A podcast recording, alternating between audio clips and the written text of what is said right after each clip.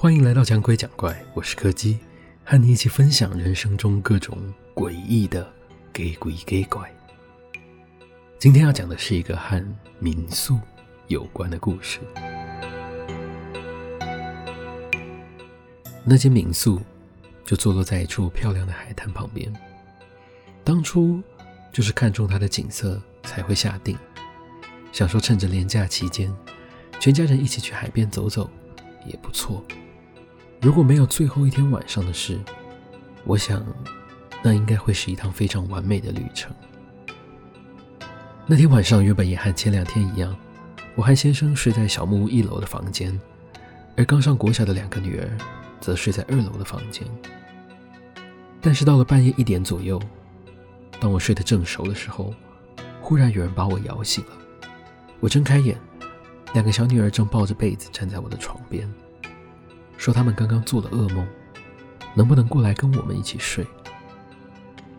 这时先生也被吵醒了，于是我们挪了一下位子，让他们两个可以爬到床上来。我想说，反正醒了都醒了，那就趁这个机会来聊聊天吧。于是我就问他们说：“哎，刚刚梦到了什么？”大女儿用有点抱怨的语气说：“她刚刚梦到有一个姐姐。”跑进他们的卧室，说那是他的房间，叫他们俩去别间睡。而在旁边的小女儿也附和着说，她刚刚也梦到了一样的东西。在那个瞬间，我第一个想到的是，会不会刚刚其实是有人偷闯进来，只是两姐妹误以为他们是在做梦。于是我偷偷暗示先生上楼去检查一下，一边继续跟女儿们聊天，分散他们的注意力。只是讲着讲着，我开始觉得他们的描述好像有点不太对劲。我问他们，还记不记得那个姐姐长什么样子？他们回想了一下，回答我说，因为房间太黑了，看不太清楚。但是她头发湿湿的，还一直在滴水，看起来好像有点冷的样子。就在我开始觉得有点恐怖的时候，先生正好从楼上巡视回来了。只见他小心翼翼地锁好了房门，接着非常轻描淡写地说：“他刚刚没有看到什么奇怪的，不过难得大家出来玩，今天晚上就还是一起睡吧。”